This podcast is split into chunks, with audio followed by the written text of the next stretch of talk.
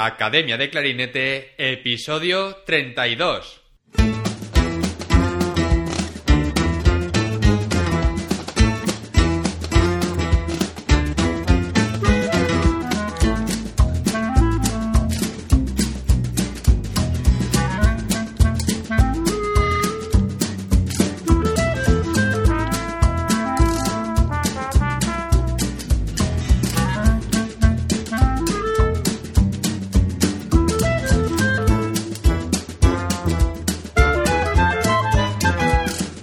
A Academia de Clarinete, el podcast donde hablamos sobre aprendizaje, comentamos técnicas, consejos, entrevistamos a profesionales y hablamos sobre todo lo relacionado con el clarinete.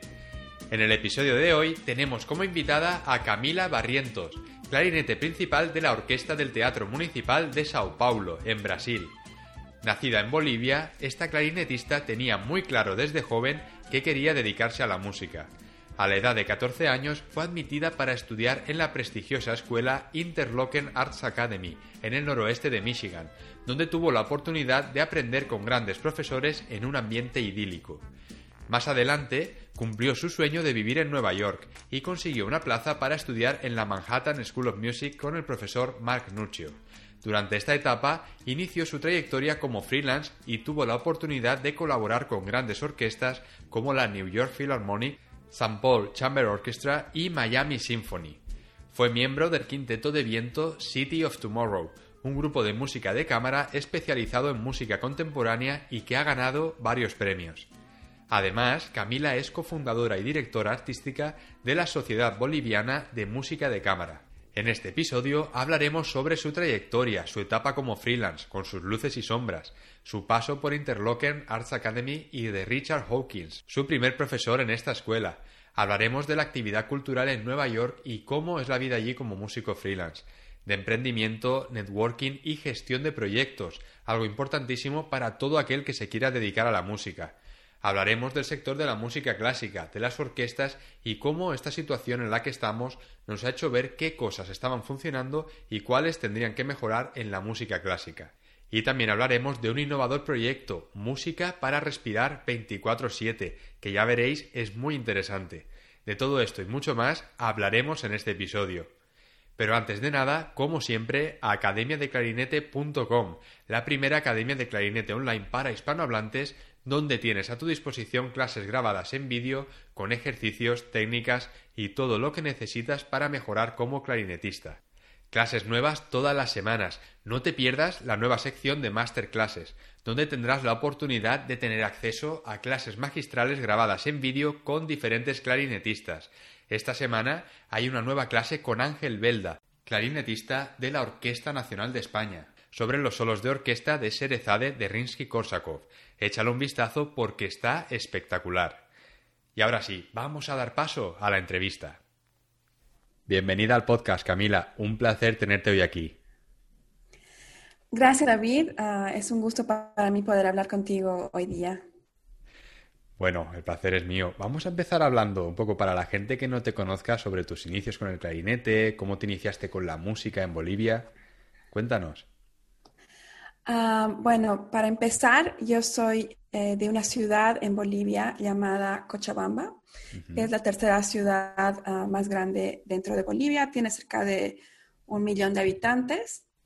Ah, y yo nací allá y a los 10 años comencé a tocar clarinete justamente en una escuela súper especial que hay en Cochabamba. Se llama Instituto Eduardo Laredo. Y en este, en, este, en este colegio, porque en realidad es un colegio ah, tanto de humanidades, ¿no? Normal, eh, como matemática, literatura, eh, química, todo lo, normal de un colegio, pero también tiene un aspecto de artes. Entonces, es, es, único porque es, es eh, público, ¿no? Y, y, para entrar tienes que tener, hacer una pequeña prueba, ¿no?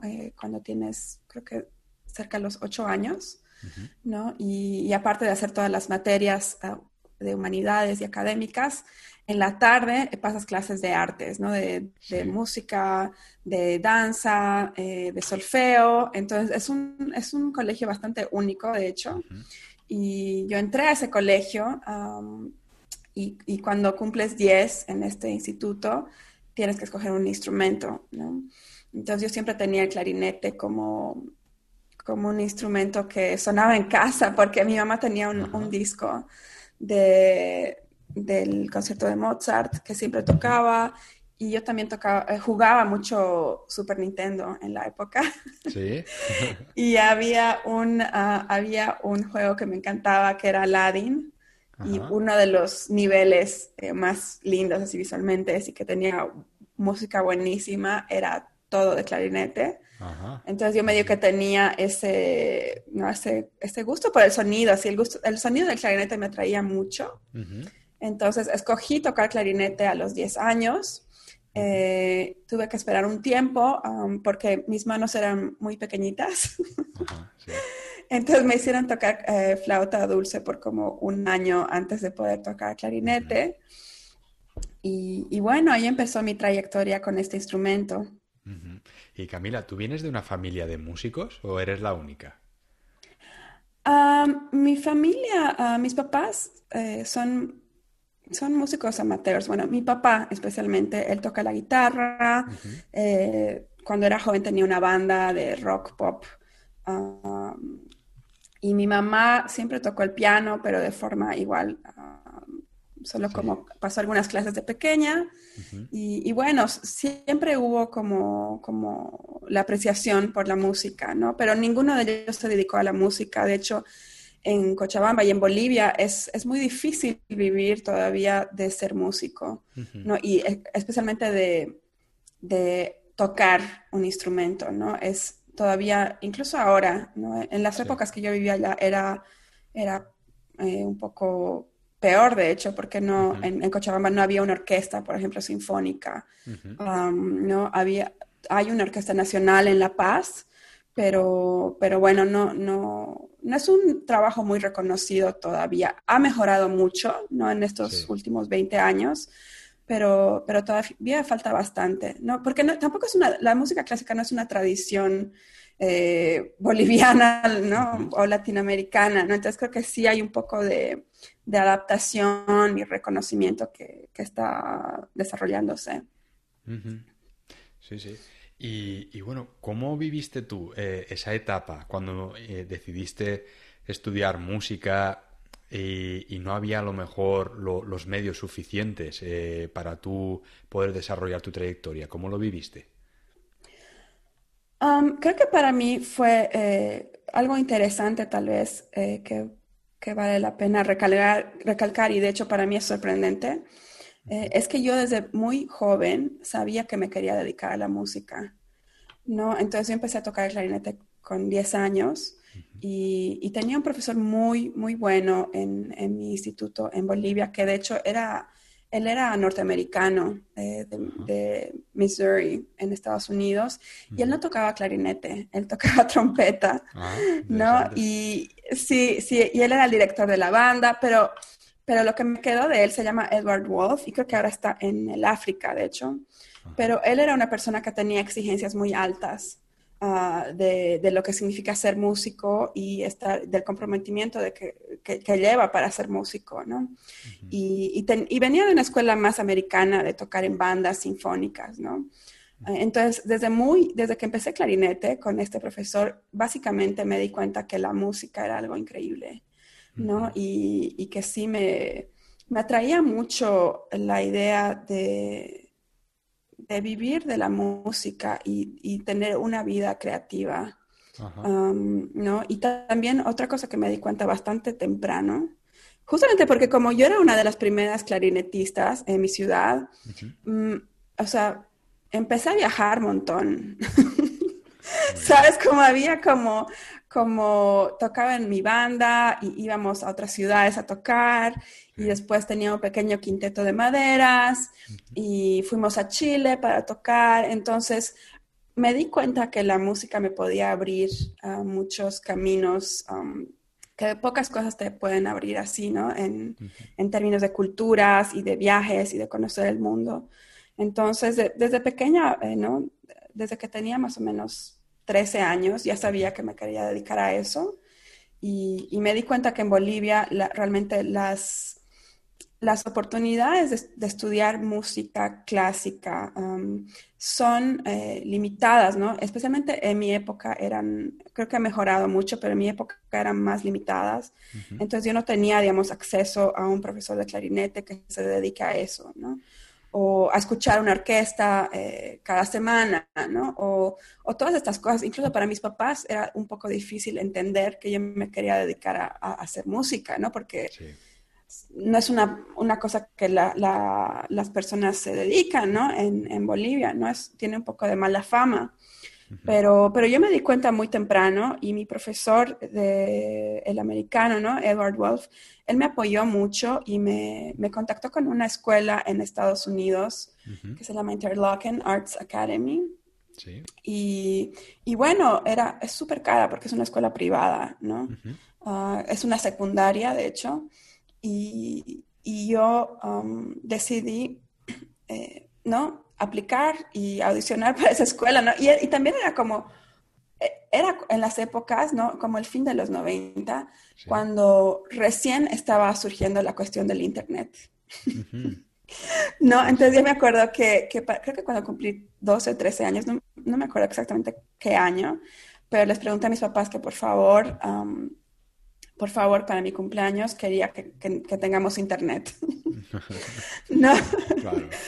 Entonces, uh, mis papás, ¿no? Conectaron, teníamos un router, ¿no? Eh, como, como era en el principio, ¿no? Que sonaba, que tenías el dial-in, ¿no? Sí, sí, me acuerdo, me acuerdo. sí, entonces, y yo todavía en esas épocas no hablaba muy bien inglés ni nada, ¿no? Pero me acuerdo que escribía emails, como creo que le escribía a Stanley Drucker. ¿no? Y ah, después también vi, ¿no? Eh, la, veía el, website, ¿no? De Interlochen.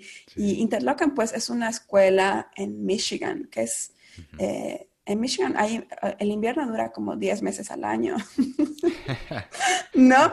Y, pero yo veía como una fantasía, ¿no? Que, que, porque está entre dos lagos y hay un montón de nieve, entonces para mí era como pensar en otro planeta casi, ¿no? y, y tenían pasos para llegar a Interlochen, ¿no? Como primero tienes que aplicar, después tienes que adicionar, después, pero y al final te mostraron como una foto, ¿no? Ya estás en Interlochen, ¿no? Yo, yo soñaba con eso, ¿no? Y, y, mi profesor me, me, ayudó mucho para prepararme para hacer la audición.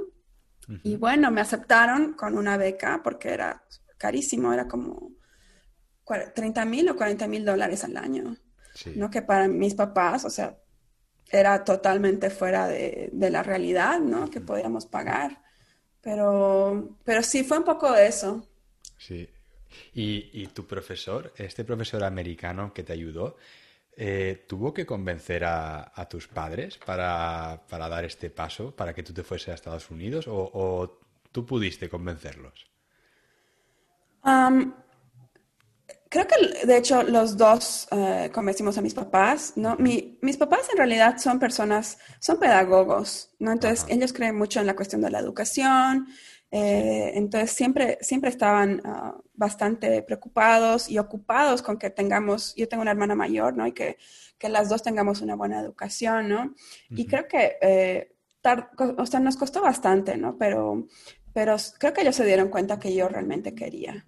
No, porque era, no era una cosa que, digamos, se me ocurrió un día y después me olvidaba. No, era una cosa que les hinchaba como cada día. Claro, claro. no, entonces, y, mi profesor también era una persona, Edward Wolf, era muy exigente, ¿no? Digamos, por ejemplo, tendríamos ensayos de banda los sábados en la tarde, que es como, en Bolivia es como un pecado capital, ¿no? sábados no haces nada, ¿no? Pero nosotros teníamos ensayo los sábados de una a cuatro. Sí, sí, sí.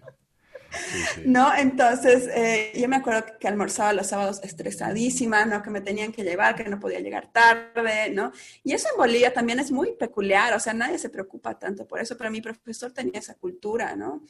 y, creo que lo que les convenció a, mis papás, aparte de, de mi dedicación y mi obsesión, fue que, eh, que, mi profesor sí habló con ellos y les dijo, miren, todo lo que inviertan ahora en ella van a, eh, van a recibir cuando sea mayor. ¿no? Y, es, es, una inversión en su educación y en, y en tener mejores oportunidades, ¿no? Y, y, mi mamá incluso a veces me hace recuerdo de eso, ¿no? Cómo, cómo él tenía esa visión de que realmente es eso posible, ¿no? Sí, sí, sí. Oye, qué bien. y, y, Camila, cuando fuiste a, a, Estados Unidos, bueno, después de que te aceptaran eh, en esta escuela con la que tú soñabas, ¿cómo fueron esos inicios? yo entonces me fui a Estados Unidos con 14 años, ¿no? Y tuve, como yo sabía que me iba a ir, tuve la oportunidad de aprender inglés, número uno, en Bolivia, antes de irme. Y, y bueno, al principio fue un poco de un shock, ¿no? De, de cultura, de estar en un lugar que no hay sol, por ejemplo, claro. ¿no? Y, y, estar tan lejos de, de, tu casa y de tu familia, ¿no? Creo que una de las cosas que, que definitivamente así en retrospectiva yo veo es que siempre he sido muy determinada. Entonces, para mí era también como, como una aventura, ¿no? Y creo que esa es una de las... Uh, eh, como cualidades que tenía, ¿no? Y que a veces todavía tengo, ¿no? Pero creo que de joven tenía más, ¿no? Es como una curiosidad inmensa por descubrir el mundo, ¿no? Entonces era como muy emocionante estar en otro país, o sea, y, creo que si vienes de, de lugares que, que, de cierta forma tienen más limitación, ¿no? Eh, en especial, digamos, la educación o o sea, un montón de cosas. ¿no? Es, es, difícil ser a veces de un país que, que, no tienes acceso a varias cosas básicas, ¿no? Entonces creo que yo me daba cuenta que era un lujo estar estudiando en una escuela de este tipo, ¿no? Y además, uh, Interlochen es un lugar extremadamente especial, ¿no? Porque, eh, digamos, tienes, uh, digamos, el horario es, eh, la primera materia que tienes en la mañana es banda o orquesta, ¿no? ¿no? Y estamos hablando como de los 14 a los 18 años, ¿no? Entonces es un colegio así, medio Harry Potter de, de la música, ¿no? y, y, creo que también es, es, bastante pequeño, ¿no? Son como, creo que 200 a 300 alumnos, ¿no? Y todos tienen ese perfil de... de estar muy enfocados en el arte, ¿no? Entonces es, es una comunidad bastante pequeña, de, con mucho, mucho, mucha creatividad, mucho potencial. Y, y la, la, educación es, es, de primera, ¿no? O sea, tienes, o sea, aparte de, de, mi profesor, por ejemplo, el primer año de clarinete era Richard Hawkins, ¿no? Que, sí. que, que, ahora está en Oberlin, ¿no? Entonces, él fue el que me aceptó, ¿no? A, a, a la academia. Uh -huh. y, y, como es en un lugar también bastante secluido, eh, es, un, es, en una ciudad pequeña que se llama Interlochen, ¿no? en Michigan. Uh -huh. Entonces es, uh, es com realmente como un internado. Sí. ¿no? Entonces todos viven ahí, todos respiran música, todos respiran los, uh -huh. las artes, tienen una comunidad bastante grande de alumnos extranjeros, entonces yo no era la única que estaba súper lejos de su casa. -huh. No, entonces, en cierta forma, y yo vivía allá al final cuatro años.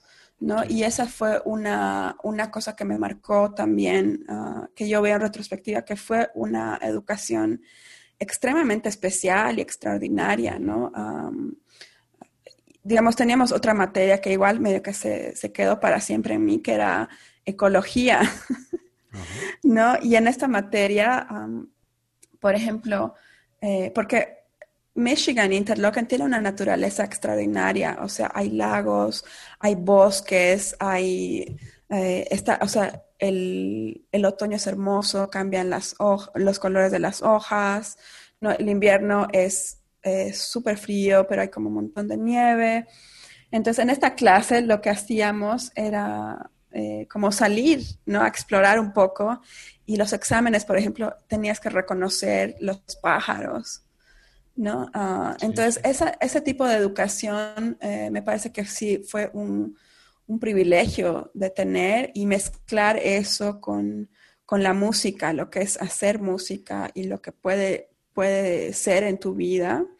Fue increíble, ¿no? Y aparte de eso, bueno, el nivel musical de esa escuela es altísimo. Solo para decirte que, digamos, algunos de los clarinetistas que han ido a este uh, escuelas son David Schifrin, uh -huh. Anthony McGill, Alex Federstein, Entonces, el perfil de, eh, creo que ya, ya te conté, ¿no? Johnny Tessier estaba en mi clase. Sí. Entonces, el perfil de, de, de, estar en un, en un, grupo de personas que hacen eh, música a un nivel muy alto y a una edad muy temprana, eh, creo que es súper interesante y fue muy marcante en mi educación. Qué interesante, Camila, esto que, que comentas, ¿eh? porque no es normal, ¿no? Eh, encontrar este tipo de, de, academias donde estudiar música, arte, con estas asignaturas que tú también tenías, ¿no? Que has comentado, por ejemplo, la asignatura de ecología, donde también teníais que salir, eh, explorar un poco la naturaleza. La verdad que muy peculiar, ¿no? Exacto, sí. Y, de hecho, la única, la única academia que conozco que es parecida es eh, el colegio en Bolivia donde estudié, no que era que no era a ese nivel y esa intensidad, pero era la misma idea y la misma visión, sí. Qué bueno, sí, sí. Y, entonces, Camila, tú cuando estuviste allí cuatro años y cuando terminaste de estudiar, eh, ¿dónde te fuiste? Ah, bueno, eh, una de las cosas más especiales también de, esta, de Interlochen es que te preparan muy bien para ir a, un conservatorio, ¿no? Que digamos, hubiera sido súper difícil para mí ah, ir a un conservatorio en Estados Unidos de Bolivia, ¿no?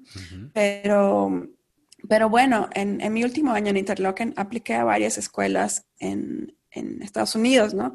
Como a Juilliard, a New England Conservatory, a Manhattan School. No, de hecho, no apliqué a Manhattan School, apliqué a Manes.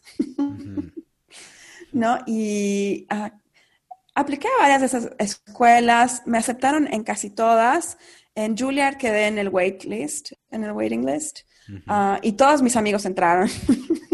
Ah, no de Interloque, no eran, bueno, no todos, ¿no? pero como tres de mis mejores amigos entraron a Juilliard y yo estaba como en el waiting list. Bueno. pero yo también siempre he sido una persona que tenía muchos sueños, así, muchas visiones, ¿no? Entonces, uno de mis sueños igual era vivir en Nueva York. ¿No? Entonces,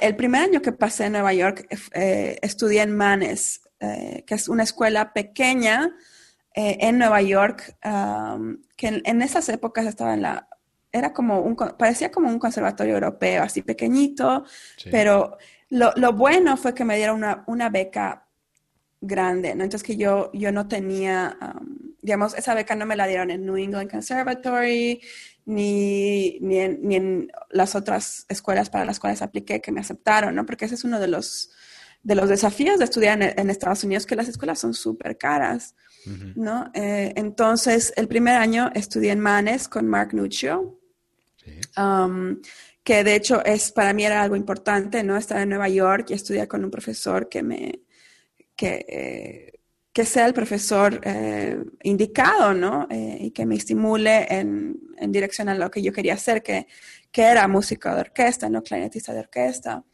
Entonces, eh, empecé a estudiar en Manes con Mark Nuccio y el segundo año, uh, Mark Nuccio paró de dar clases en Manes y empezó a dar clases en Manhattan School of Music. Entonces, más o menos mm, me llevó con él, ¿no? Para que yo continúe mi, mi, estudio, ¿no? Y Manhattan School es una escuela muy interesante porque, porque tiene un nivel eh, bastante alto, es un poco más grande que Manes y creo que incluso que Juilliard. Ah, entonces tiene un poco de diferentes recursos, ¿no? Entonces fue, um, estudié con Mark Nuccio, ah, hice mi bachillerado o mi licenciatura, ¿no? Y, y, después hice mi maestría. para mí creo que las dos cosas que, que tendría que resaltar de estar en, en, Nueva York y estudiar con Mark Nuccio, uh, bueno, primero que Nueva York es una ciudad muy estimulante, ¿no? Eh, y especialmente que si quieres, creo que si, si, te gusta el arte, ¿no? Y te gusta la música y, y tienes como una visión un poco más amplia de lo que significa hacer música, pues puedes escuchar de todo, ¿no? Puedes ir a un superclub de jazz los domingos en la noche, ¿no? Los miércoles en la noche. Es una ciudad que nunca duerme. La mezcla, ¿no? De gente, es, eh, estar en una metrópolis eh, con, ¿no? Gente de todos los lugares. Fue muy motivante. ¿No? Y es, es, una ciudad muy cara también, ¿no? Que, que, eso también fue una, una cosa un poco difícil, ¿no? Porque aunque me daban una beca completa en Manhattan School, um, siempre tenía que trabajar para pagar por mi comida o, qué sé yo, pagar por una parte de mi vivienda. Um, pero, sí. pero sí, creo que, que, en el sentido de que era una vida un poco más real, ¿no? De, de lo que significa hacer música, estudiar y, hacer freelance, ¿no? Y yo empecé a hacer freelance ya cuando estaba en la escuela. Um, pero bueno, ¿no? Eso es más o menos de lo que yo aprendí de estar en una ciudad así, que para mí era súper importante, ¿no? O, sea, tener acceso a escuchar New York Phil cada semana, ¿no? O ir al Metropolitan Opera, o ir al museo, todas esas cosas que las grandes ciudades te dan acceso, ¿no? Y, después Mark Nucho, que también fue una figura que, que fue eh, muy marcante, en, especialmente en mi vida clarinetística, ¿no? Que, que de cierta forma creo que Mark Nucho me, eh, me enseñó varias, varias cosas de lo que significa tocar un instrumento, lo que significa tocar en orquesta, que no siempre es fácil, ¿no? Y que descubres eh, solo cuando estás ya, ya tocando en la orquesta, ¿no? Profesional, pero muchas de las cosas que yo hago hoy día me las enseñó Mark Nucho hace 10 años, ¿no? Entonces creo que fue una, una introducción bastante completa a, a mi vida profesional um, en términos de atención al detalle, uh, en términos de compromiso eh, con, con, tocar siempre bien, no solo para ti eh, ni para el público, sino para tus colegas.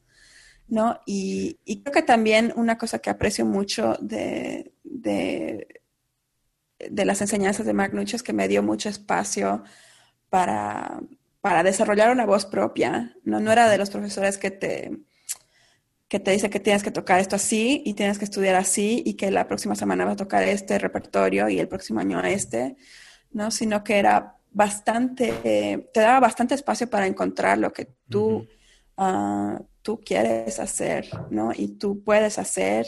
Y, más o menos, eh, creo que para mí esa es una de las cosas que también desarrollé, ¿no? Eh, cuando estudiaba con él, pero que es que hoy día puedo tener un oído que no necesito de un profesor siempre, ¿no? Claro. Eh, sí, entonces fue un, un, periodo muy exacto. Sí, sí, la verdad que una de las, de las cosas también que, que es importante buscar en un profesor eh, es un profesor que te dé esas herramientas, ¿no? Para, para tú luego ser capaz eh, de, de, solucionar esos problemas que puedes ir encontrando, ¿no? En tu día a día.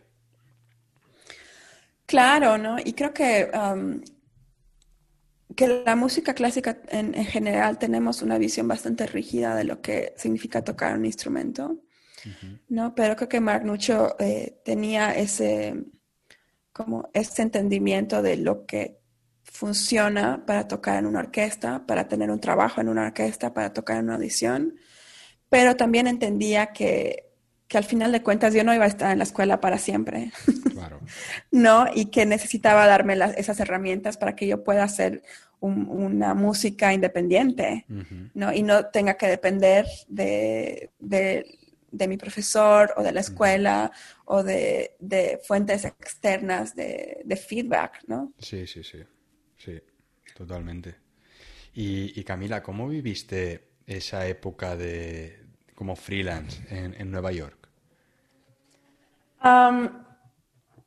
bueno, para mí fue bastante bella esa época, porque de hecho eh, creo que una de las mejores cosas de ser freelance es que, que tienes una variedad increíble de las cosas que haces, ¿no?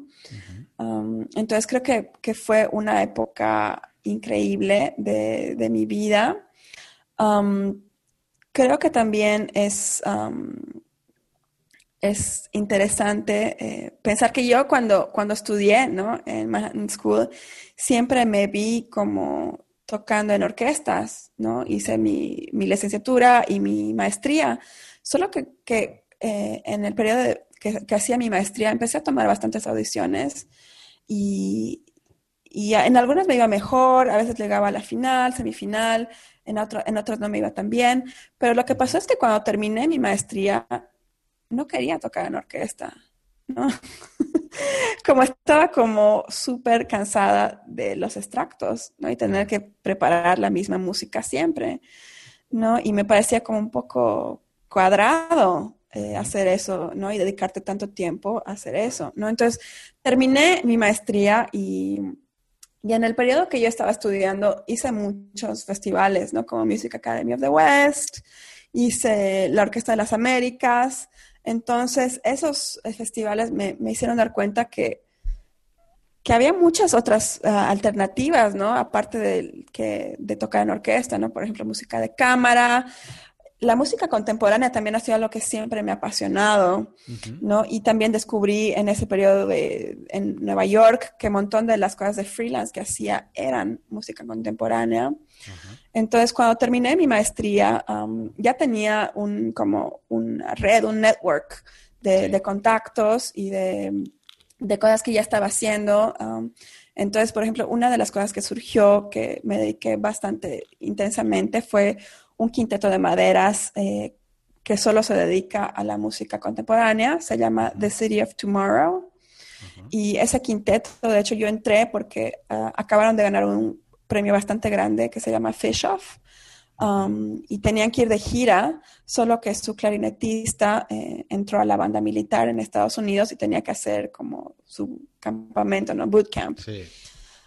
no, entonces la flautista de ese grupo era una amiga que yo conocí en la Orquesta de las Américas y me llamó y me dijo si estaba interesada.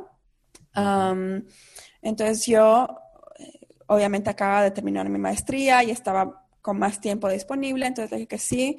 Hicimos como una gira en todo lo que es el, como el Midwest, eh, el centro oeste de Estados Unidos y, y bueno, la música, o sea, tocamos, esa vez que tocamos, eh, tocamos eh, Maslanka, George Pearl, y tocar en, quintet, en quintetos de madera es como una de las cosas más difíciles, ¿no?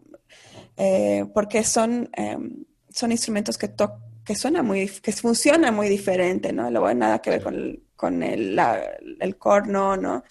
entonces, es, tocar en, un quinteto que funcione bien en términos de sonido es una cosa bastante difícil, ¿no? Y tocar um, música contemporánea, que es extremadamente difícil. O sea, estábamos haciendo em, piezas de Berio, um, Ricorense, que es súper difícil. Eh, hacíamos Donatoni. Eh, y, y, estos repertorios que realmente cuando los ves dices, no creo que pueda tocar esto, ¿no? no, pero creo que eso es como te, te abre mucho lo que crees que puedes hacer y no puedes hacer, ¿no? Entonces creo que esa provocación de la música contemporánea me atraía mucho. Y en este quinteto, um, al final acabé tocando con ellos tres años. Y otra cosa bien interesante de este quinteto que, que ayudó mucho um, a forjar quién soy hoy día es que aparte de, hacer toda la cuestión de tocar y escoger el repertorio, eh, también hacíamos toda la administración y el management, ¿no? Entonces, um, eh, de cierta forma, teníamos que gestionar lo que hacíamos, ¿no? y, ese fue un gran aprendizaje y, eh, fue algo que se me quedó, ¿no? Cómo, cómo hacer esos contactos, cómo organizar una gira, cómo escoger repertorio, cómo hacer, hacer toda la parte de recaudación de fondos. ¿No? Entonces, esas cosas son súper prácticas y son cosas que no estudié, digamos, en, en, el conservatorio no te, no te enseñan esa parte más. En ningún sitio, Camila, en ningún sitio nos enseñan eso y creo que, como bien dice, ¿no? es importantísimo, especialmente a día de hoy. Eh, no es que no lo fuese antes, pero, pero a día de hoy eh, es importantísimo saber gestionar eh, cada uno por un poco sus proyectos, lo que tú dices, ¿no? Preparar una gira, eh, si necesito apoyo económico, dónde buscarlo, a qué asociaciones ir. eso yo creo que, es algo tan importante y que no se enseñe, por ejemplo, en, el conservatorio, ¿no? Sí, yo estoy totalmente de acuerdo, ¿no? Porque yo... porque uno se, se enfoca tanto en, el lado musical, artístico, que es hermoso y que, que, realmente vas a dedicar toda tu vida a eso. Entonces son, son cosas súper importantes que se enseñan en los conservatorios, pero existe como todo un lado de, de la administración de la música y de las artes eh, que no nos, ni siquiera se habla. Creo que ahora eh, ha empezado a, especialmente como tú dices ahora, ¿no? en, la con la cuestión de la pandemia, ¿no? Sí. Pero, pero lo hemos ignorado por mucho tiempo, ¿no? Sí, sí. A, veces es cuando no nos queda otra alternativa, es cuando, cuando damos el paso, ¿no? Como está pasando ahora. Sí, exacto. Y, pero yo creo que yo creo que eso va a cambiar, eh, tiene que cambiar y, de cierta forma tenemos que cambiar nosotros también, no, no, no es suficiente quedarnos a tocar en nuestras casas, ¿no? Sí, sí, sí, total, nadie va a venir a, llamarnos. A escuchar, exacto. Sí, sí, sí. Muy bien, Camila. Muy interesante esto que has comentado, especialmente la, la parte de, del networking, ¿no? Eh, trabajando como freelance, porque mira, gracias a, al, al, buen networking que hacías, pues pudiste empezar a tocar en, este grupo, ¿no? Gracias a conocer a, la flautista. Y muy importante esto. Y, Camila, entonces, ¿cuántos años estuviste en Estados Unidos eh, trabajando como freelance? Um, la verdad es que pierdo un poco la cuenta, pero creo que fueron de cuatro a cinco años. Um, y en ese periodo, aparte de tocar con, este quinteto, también tocaba un montón en orquestas. Eh, empecé a tocar con la eh, Sinfónica de Miami, eh, toqué con St. Paul Chamber Orchestra, con la Filarmónica de Nueva York. Ah, y aparte también hacía como otras, como huesos, ¿no? En, en Nueva York. Viajaba mucho, ¿sabes? En, en, en Estados Unidos, en Canadá fui a Banff, grabamos varios discos con este quinteto, también tocaba en otro, en otro grupo que se llama East Coast Contemporary Ensemble, que, está en Boston. Entonces fue una época muy, ah, muy hermosa, así de musical, creativa para mí, que, que realmente me, me cambió como, como música, ¿no? Eh, cambió un poco mis perspectivas de lo que es eh, ser músico y la amplitud de lo que eso significa. Ah, pero tampoco quiero eh, crear una fantasía, ¿no? Porque era bello, pero también es complicado, ¿no? Porque, por ejemplo, o sea, no es que tienes que cada mes vas a recibir un salario, ¿no?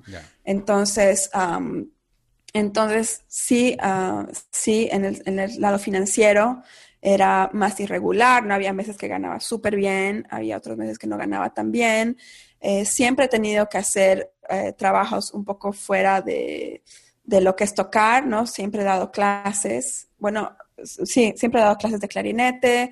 Eh, también hubo un periodo que estaba muy enfocada en, educación temprana, que daba clases de, música a, niños de, de dos a cuatro años. ¿No? Entonces, siempre he tenido que hacer eh, otras cosas y otros tipos de trabajo, ¿no? En Nueva York, uno de los trabajos más interesantes que he tenido, y he tenido varios, o sea, he tenido, especialmente en el periodo de, estar en, la universidad o en el conservatorio y, y estar esa transición de, conservatorio a freelance, ¿no? Ah, por ejemplo, trabajé en una tienda, vendía ropa, que también fue, esas experiencias también son súper útiles, ¿no? Porque, o sea, vender ropa tienes que tener un cierto perfil de, simpatía, ¿no? era como en una boutique en Soho, ¿no? Que era chiquitita, pero después también trabajé en un restaurante, eh, como contestaba las llamadas, y de hecho ese fue el peor trabajo que odiaba porque siempre me confundía con los pedidos y en Nueva York todos son como súper eh, exigentes, ¿no? Entonces si te llega algo, como tu salsa mal, todo es el fin del mundo, ¿no? Entonces en ese trabajo no duré mucho. y, y, después el, el, trabajo, creo que más, uno de los trabajos más bellos que hice, que no tiene nada que ver con música, pero que sí surgió cuando estaba en la escuela, ¿no? En el conservatorio, fue que empecé a dar clases de Ah, de computación a señoras mayores, ¿no? Como en la tercera edad, eh, justamente porque yo trabajaba en la biblioteca en Manhattan School y una vez vino una señora ah, que necesitaba ayuda para hacer fotocopias, ¿no? Y estaba en sus 70 por ahí. y me dijo que si por favor la podía ayudar porque le caí muy bien, ¿no? La cosa de la simpatía, ¿no? Le caí muy bien, entonces, y con esa señora eh, me empezó, o sea, me pasó a todas sus amigas, ¿no? Y era un trabajo que, que era hermoso, ¿no? De la parte humana y, y de la parte financiera me ayudaba mucho, ¿no? Eh, por ejemplo, una de mis alumnas era la fundadora de Atlantic Records, ¿no? Que conoció a Marilyn Monroe, eh, tenía, tiene todos los derechos de, de, las publicaciones de Elvis Presley, eh, vivía en Sí, así era increíble, ¿no? Y ella vivía en Park Avenue y necesitaba mucha ayuda con la computadora porque no entendía pues nada. Le enseñé cómo usar el mouse, que en la época había mouse, ¿no? Pero, pero creo que es importante también recalcar, ¿no? Que, que, que yo demoré casi 20 años a tener un salario fijo de, tocar clarinete, ¿no? Entonces, ah, siempre, siempre hice ah, trabajos que estaban un poco fuera de lo que significa meramente tocar el instrumento. Pero de los que también se aprenden muchas habilidades que a veces también después se pueden aplicar a, la música. Sí, exacto. Y creo que también eh, tiene mucho que ver con tu desarrollo como persona, ¿no? Ah, que que tocar un instrumento no significa solamente tocar ese instrumento, sino significa que tienes para, para, comunicar a través de ese instrumento, ¿no? Y eso ya tiene que ver con quién eres como persona. Sí, sí, sí. Um, entonces, sí, yo creo que, que es, es, importante recalcar que, que, vivir de solamente tocar música es muy difícil, ¿no? Y no, a veces no pasa nunca en la vida de muchos, uh, muchas personas que han estudiado en conservatorios buenísimos. ¿No? Entonces, esa es una realidad y, a mí me tardó casi 20 años, ¿no? En, en, vivir de solo un salario. Sí, sí, sí. Muy bien, Camila. y, y, bueno, una pregunta, porque claro, tú en aquel momento, digamos, eh, has comentado que tú tenías un buen círculo de, networking, tenías contactos, empezaste a tocar con, grandes orquestas, ¿no? Colaborabas, por ejemplo, con la Filarmónica de Nueva York, tocabas con la Sinfónica de Miami, con St. Paul Chamber Orchestra. ¿Qué es lo que te hizo eh, a ti? Porque tú ahora eres clarinetista en la Orquesta de, de Sao Paulo, en Brasil. ¿Qué es lo que te hizo dejar Estados Unidos y, y cambiar de rumbo y dar el paso para irte a trabajar a Brasil? Creo que fue una cuestión de, de que me encantaba hacer freelance, ¿no? Y tener esa, esa carrera de viajar. Eh, pero creo que fueron dos cosas. Eh, empecé a, querer estabilidad, ¿no? Tal vez también tiene que ver con ser adultos, entre comillas, ¿no? Eh, pero quería más estabilidad en mi vida.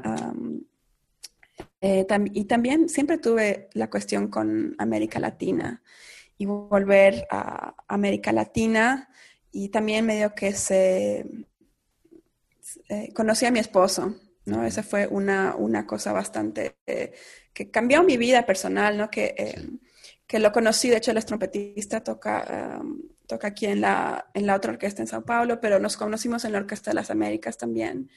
Y en la época él estaba en Estados Unidos, yo también, y los dos hacíamos freelance por bastante tiempo, pero llegó una hora que, que dijimos, pues tal vez sería bueno tener algún, algo de estabilidad, estar solo en un lugar, tener un trabajo de orquesta, medio que ya volví a lo que, ¿no? a mis raíces. Claro, claro. Ah, pero dije, no, tal vez sería bueno, ¿no? Tener estabilidad laboral y tocar en una orquesta es, un sueño que siempre tenía también, ¿no? Que me fui a explorar un poco, pero que me, volvió a traer. Y justamente se abrió eh, una posición de primer clarinete en la Orquesta Sinfónica Municipal de Sao Paulo, que es la orquesta del Teatro Municipal el Teatro Municipal de Sao Paulo tiene, acabo de cumplir, me parece, 111 años. Entonces es súper bonito porque es, ah, es como una pequeña copia de la ópera Garnier en, en París. no, entonces es, eh, es como lo que los, los europeos que vinieron, uh, italianos, ¿no? A, a, Sao Paulo, que se imaginaban que les encantaba la ópera y todo esto. Entonces, es una organización bastante antigua, ¿no? Y justamente se abrió la posición de primer clarinete y, yo la verdad no estaba tan, tan, eh, o sea, no había tomado eh, audiciones de, orquesta en bastante tiempo, pero Bruno, mi esposo, me convenció que era una buena oportunidad. Y, no, y, bueno, yo estaba justamente entre giras de mi quinteto en Estados Unidos. Dije, bueno, voy a hacerla y voy a prepararme al máximo, eh, pero no me voy a preocupar tanto con ganar la audición, sino con tocar lo mejor posible. ¿no? entonces me preparé bastante ah, y, creo que también, porque hay mucha presión ¿no? cuando, cuando estás haciendo una audición, eh, creo que es manejar la presión mental es uno de los aspectos más difíciles, ¿no? especialmente si, los si estás haciendo muchas audiciones. Pero, pero bueno, yo me enfoqué bastante en solo en la parte musical y en realmente representar todo lo que yo quería representar en ese momento. Entonces, vine a, hacer la audición aquí en Sao Paulo, ¿no?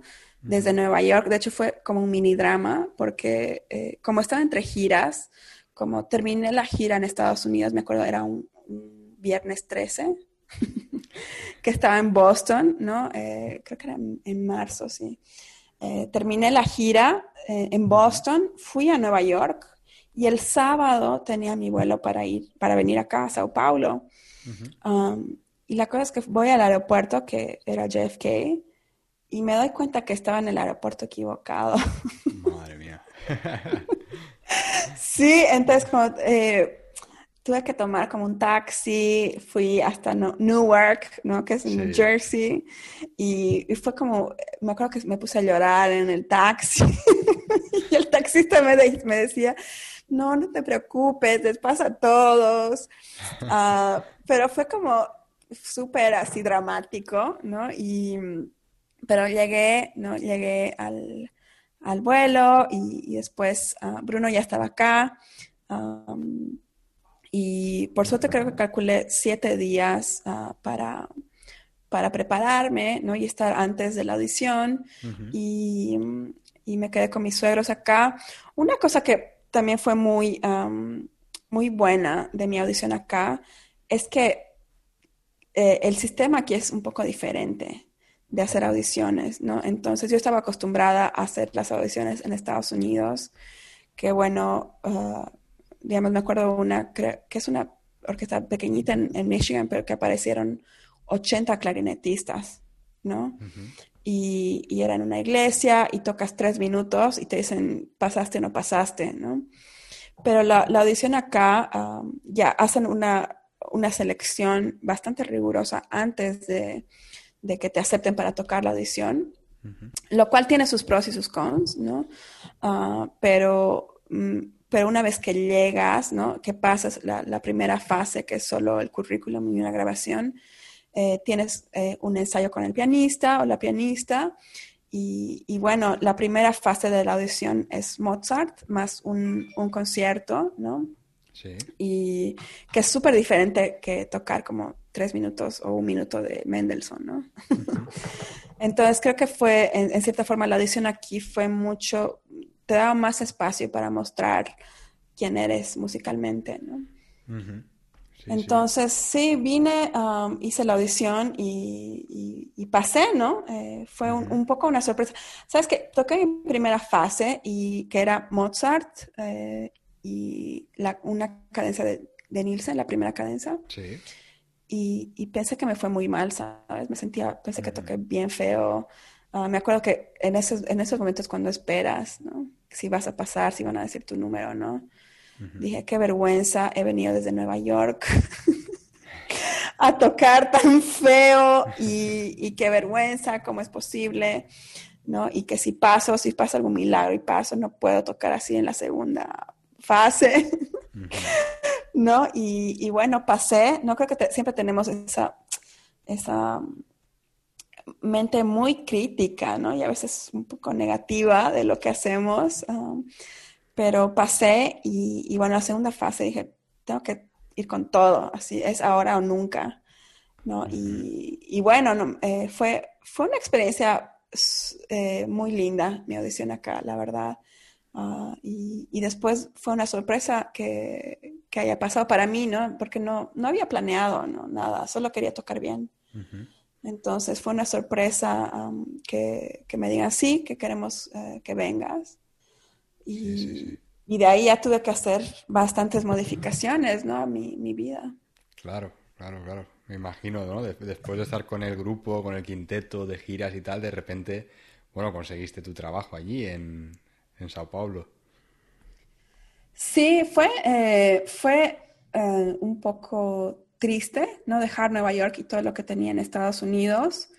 Ah, pero al mismo tiempo creo que es, era otra, es otra fase, ¿no? Y, yo sí, siempre, siempre me ha gustado mucho la, la, cultura brasileña y especialmente la música brasileña. Me encanta como el Metro Pascual, eh, todo lo que es la bossa nova, la samba, el choriños, ¿no? Entonces, en la época todavía no hablaba tan bien portugués, ¿no? Pero, pero fue una, un paso más, ¿no? Creo que es, es en lo que yo quería hacer y cómo quería crecer. Y, creo que también volver a Latinoamérica para mí era súper importante. Sao Paulo, para mí geográficamente hablando, es perfecto, ¿no? Porque está, porque mis papás están en, en, Bolivia, en Cochabamba, mis papás siguen allá, entonces hay vuelos directos, son dos horas, ¿no? Eh, entonces, yo siempre medio que, que, me imaginaba en Brasil también. Muy bien, muy bien, Camila. Y bueno, coméntanos porque yo sé que ahora mismo tienes un proyecto que estás realizando en la actualidad muy interesante. Cuéntanos. Bueno, todavía cuando vivía en Nueva York eh, sentía la falta de tocar en Bolivia. No, no, no, iba a tocar tanto, justamente porque estaba súper ocupada y en Bolivia siempre todavía, todavía no hay, han empezado a haber eh, propuestas muy interesantes musicalmente, pero solo en los últimos como 10 años, ¿no? Entonces, hace seis años más o menos, ah, fundé con, justamente con mi esposo y con, con un pianista ah, boliviano eh, muy especial, Sergio Escalera, eh, fundamos la Sociedad Boliviana de Música de Cámara con con la misión de, llevar eh, música de cámara a, lugares en Bolivia donde no llega ¿no? la música clásica. Entonces, hicimos cosas hermosas en vivo, ¿no? Como hicimos la premier boliviana de la historia del soldado, del cuarteto para el fin de los tiempos, de Messiaen. Entonces, eh, las cosas que se pueden hacer en América Latina son súper eh, interesantes, ¿no? Porque de cierta forma no tenemos la tradición y la la, la, costumbre, ¿no? De escuchar música clásica. Entonces creo que puedes, en cierta forma, puedes redefinir qué significa hacer eso. Eh, entonces, esa es una, una, organización la cual yo fundé hace seis años.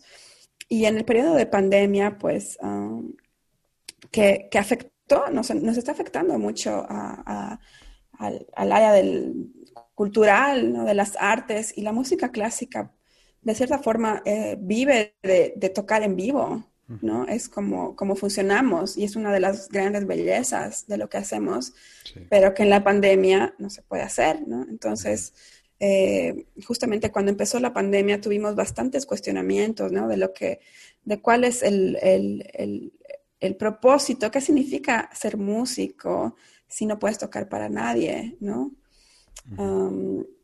especialmente en el contexto de la crisis que estamos viviendo, ¿no? De la crisis sanitaria que estamos perdiendo. Bueno, aquí en Brasil, por, ejemplo, eh, en el pico de la pandemia eh, estaban muriendo como 1.200 personas al día. ¿No? Entonces, ¿qué significa, ah, cuál es el propósito de la música clásica en un mundo que se está cayendo a pedazos? ¿No? Entonces, eh, con la Sociedad Boliviana de, Música de Cámara hicimos muchos cuestionamientos y, definitivamente, ¿no? Queríamos tocar y, queremos, creemos que lo que hacemos es extremadamente único y especial e importante ahora, ¿no? Que las personas estamos tan, ah, tan afectadas por lo que está pasando, ¿no? Eh, y también una cosa que pasó, que mi papá se enfermó de COVID en, en Bolivia.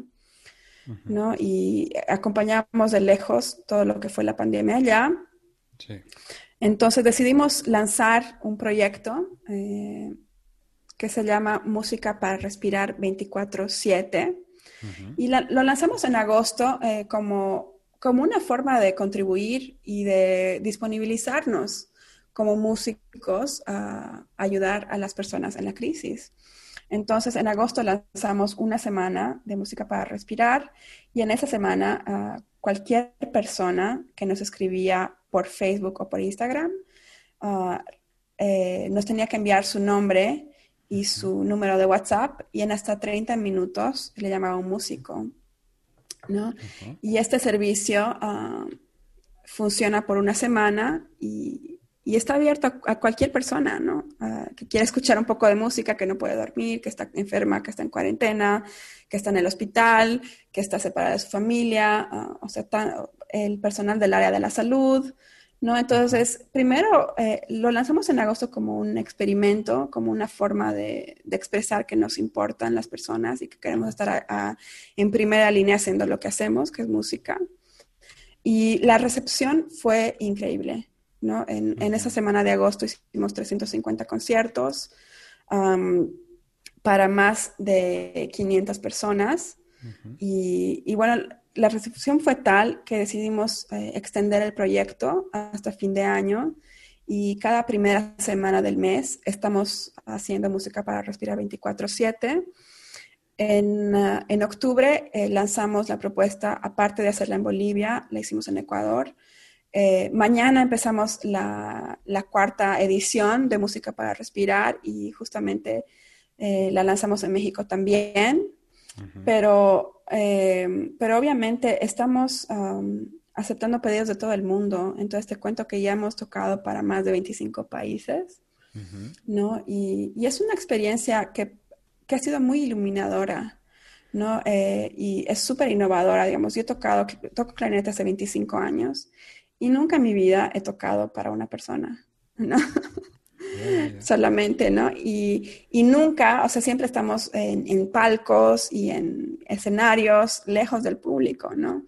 Entonces es una forma súper horizontal de, de, hacer música, ¿no? Que, que, puedes hablar con tu público, puedes hablar con tu oyente.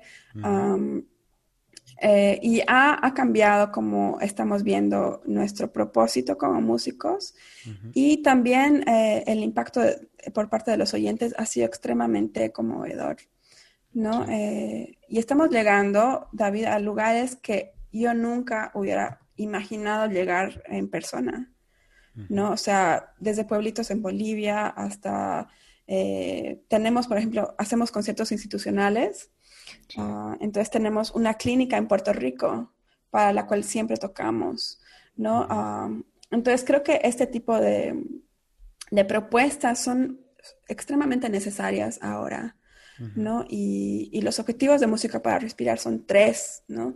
Eh, el primero es estar disponibles 24 horas como un homenaje y un ejercicio de empatía a, todo el personal de la salud que está trabajando, que ha estado trabajando sin parar.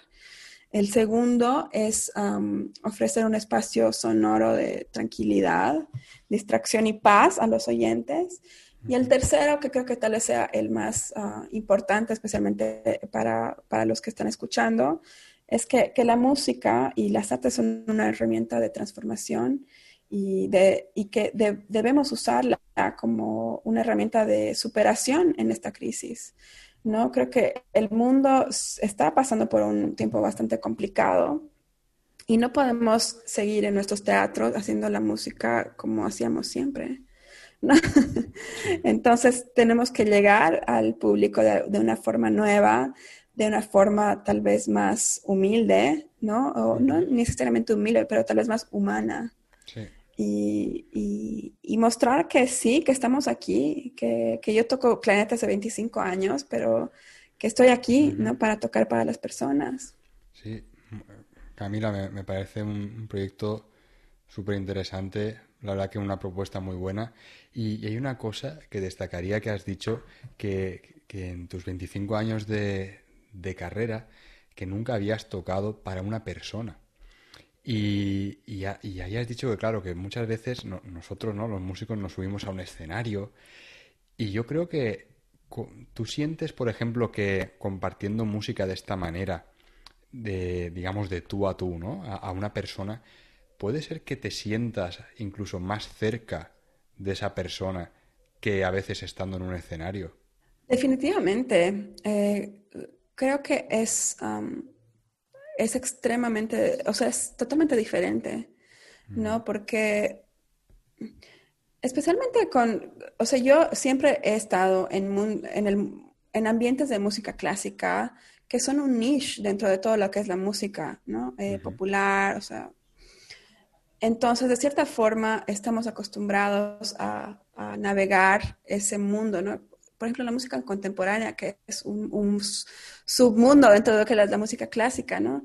Entonces, tocar para solo una persona, ¿no? Y poder hablar con las personas y, y poder recibir un poco de, por ejemplo, en, en agosto, cuando, cuando recién lanzamos, una de las piezas que hicimos una adaptación fue el bolero de Ravel, ¿no? Que, que es bastante simple, ¿no? Y, y toqué, estaba tocando para una señora con su mamá en Oruro, que es, un, es una ciudad muy pequeña en Bolivia, y ellas estaban con COVID eh, en cuarentena en un cuarto. Entonces yo les dije, no, voy a tocar el bolero de Ravel. Y ellas, eh, y, ella, y, la hija me dijo, bueno, el bolero de Raquel. Yo, no, el bolero de Ravel. no, y me dijo, no, te debes estar refiriendo al bolero de Raquel, ¿no? yo, no, es el bolero de Ravel, ¿no? Y me dijo, no, es de Raquel. Y yo, bueno, es de Raquel. sí, como ya, es de Raquel.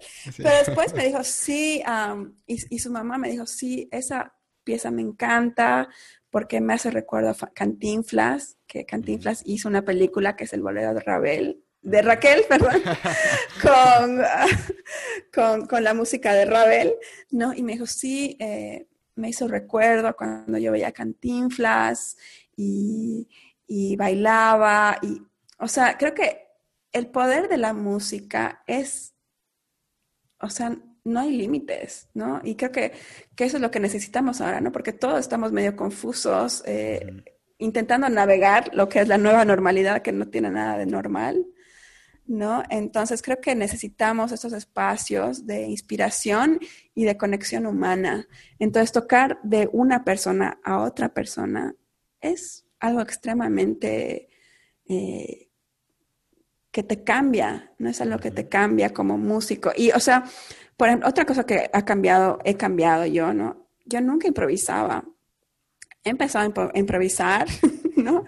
Eh, porque un poco de lo que hacemos del repertorio es siempre tiene algo de música clásica, algo de música popular y, bueno, ¿no? Esto, esta mezcla de, tocar cosas que la gente quiere escuchar es, bastante diferente, ¿no? Que creo que la, música clásica no, no, sé si se preocupa tanto con, digamos, hacer paralelos para gente que no, no escucha música clásica normalmente. ¿no? Sí, sí, sí. Sí, esto, Camila, daría para, otra charla, ¿eh? En otro episodio. Sí, sí. sí. Bueno, Camila, mira, para ir terminando, muy, interesante todo esto que, has comentado. Eh, ¿Qué consejo darías a, toda la audiencia de, este podcast que nos está escuchando ahora mismo? Creo que una de las cosas que eh, yo sugeriría o recomendaría en, esta época, especialmente tanto para, para músicos ah, jóvenes, músicos y músicas jóvenes o, músicos y músicas con más experiencia? diría que es, un, que, es un buen momento para redefinir lo que significa la música en tu vida ah, y lo que significa hacer música con el clarinete. Eh, creo que ese punto tiene mucho potencial, ¿no? Y, creo que especialmente los que han navegado más en el mundo de la música clásica como yo, yo diría que, en la exploración y en, el riesgo, tal vez, eh, hay lugares eh, donde nos podemos encontrar de una forma más honesta, ¿no? Um, creo que yo, por ejemplo, extraño mucho tocar en mi orquesta, ¿no? Y me ha hecho valorar mucho más lo que significa la orquesta, pero al mismo tiempo eh, me he dado cuenta de que, eh, que hay muchas cosas del, mundo de la música clásica que no funcionan. Ah, ¿no? Eh, entonces creo que, que darse cuenta de, las cosas que no funcionan es súper importante para, para hacer música más honesta, y más honesta a ti y no al mundo exterior. Sí, pues Camila, la verdad que muy interesante todo lo que has compartido con nosotros y, desde aquí pues agradecerte por tu tiempo y por, compartir toda tu historia y trayectoria con toda la audiencia. La verdad que muy motivadora y, bueno, muy, muy completa, ¿no? Porque te ha dado tiempo a, hacer de todo, desde que te fuiste muy joven a Interlochen Academy en Michigan, después tu paso por Nueva York, eh, tu etapa como freelance, colaborando con, orquestas y tocando con este quinteto, después ahora tu vuelta a, América del Sur, en Brasil, y ahora, bueno, con este proyecto tan interesante que comentas de 24/7, que la verdad que desde aquí te deseo todos los éxitos del mundo. Y, espero poder tenerte en un futuro otra vez como invitada en el podcast, donde compartas más proyectos y cuando todo vuelva a ir otra vez como antes, como la esperamos todos, eh, antes de lo, antes posible. Y, nada, mucha suerte con todo y muchas gracias por haberte pasado por el podcast. Gracias a ti, David. Ah, me encantó hablar contigo hoy día y, y, revisitar ciertas etapas de mi vida. Y te felicito también por el podcast y por crear este espacio para los hispanohablantes ah, de explorar la música y el clarinete. Muchas gracias, Camila. Bueno, estamos en contacto, que vaya todo muy bien, ¿vale? Gracias, David, un abrazo. Un abrazo, hasta luego. Y hasta aquí el programa de hoy. Gracias por vuestras valoraciones en Apple Podcast, por seguir el programa en Spotify y por vuestros me gusta y comentarios en iVoox. Muchísimas gracias por estar ahí. Nos escuchamos la semana que viene. Hasta la próxima.